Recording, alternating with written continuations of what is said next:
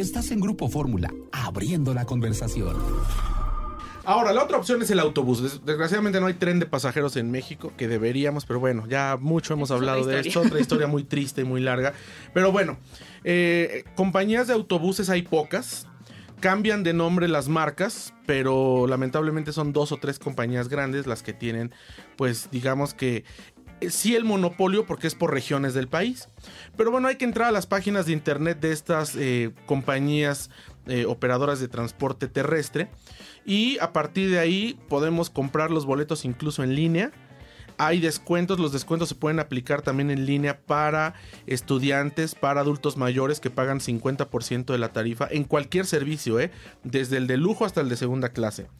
Y vale la pena, yo les recomiendo comprarlo en línea porque así se evitarán la fila en las centrales de autobuses, se evitarán llegar y, sobre todo si es una temporada alta tener la sorpresa de que no hay lugares o que hay dos lugares y nosotros venimos cuatro. Eh, se pueden hasta escoger los lugares desde la página de internet. Así que pues esto es lo, lo que más, lo más recomendable. Todas las, las eh, autotransportes, las líneas de pasajeros son seguras en México.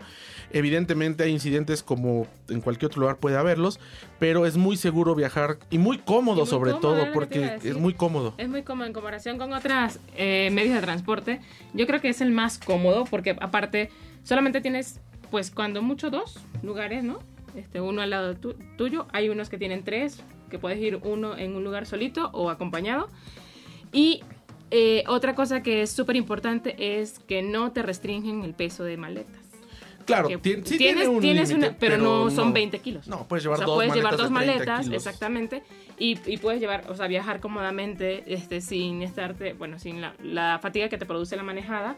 O incluso el. El. Este.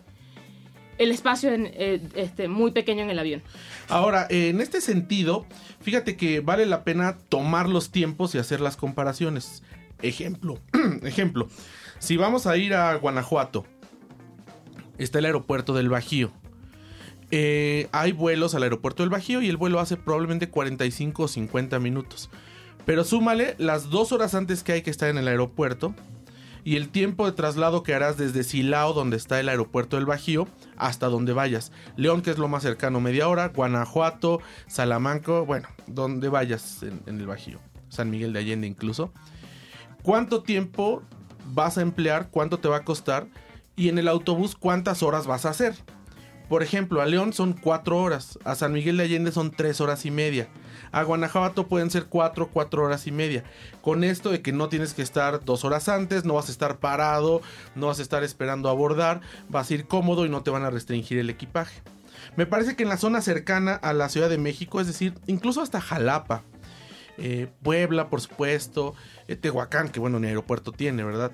Este, Cuernavaca, eh, Toluca, Zitácuaro, y pudiéramos pensar hasta León, Guanajuato, incluso un poco más allá.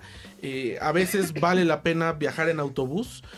Por ejemplo, yendo a Guadalajara, pues a Guadalajara es una hora de, de avión más dos horas antes, más el tiempo que haces de traslado. Si te vas por autobús son seis horas, vas muy cómodo. Yo creo que ahí depende de cada viaje, pero no descartemos la posibilidad, sobre todo en destinos cercanos, el poder viajar en autobús. Claro, si estás hablando de Monterrey o Chihuahua o Mazatlán, pues no, ya definitivamente lo más recomendable será volar, porque te vas a echar más de 10 o 12 horas en el autobús.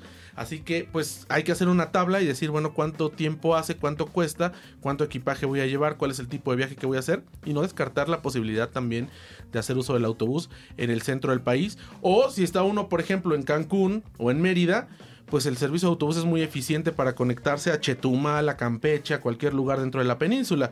Entonces eso hay que, eso hay que aprovecharlo y sobre todo usar las páginas de internet. XEDF FM 104.1 MHz, transmitiendo con 120.000 watts de potencia desde Avenida Universidad 1273, Colonia del Valle, en la Ciudad de México. Grupo Fórmula, abriendo la conversación.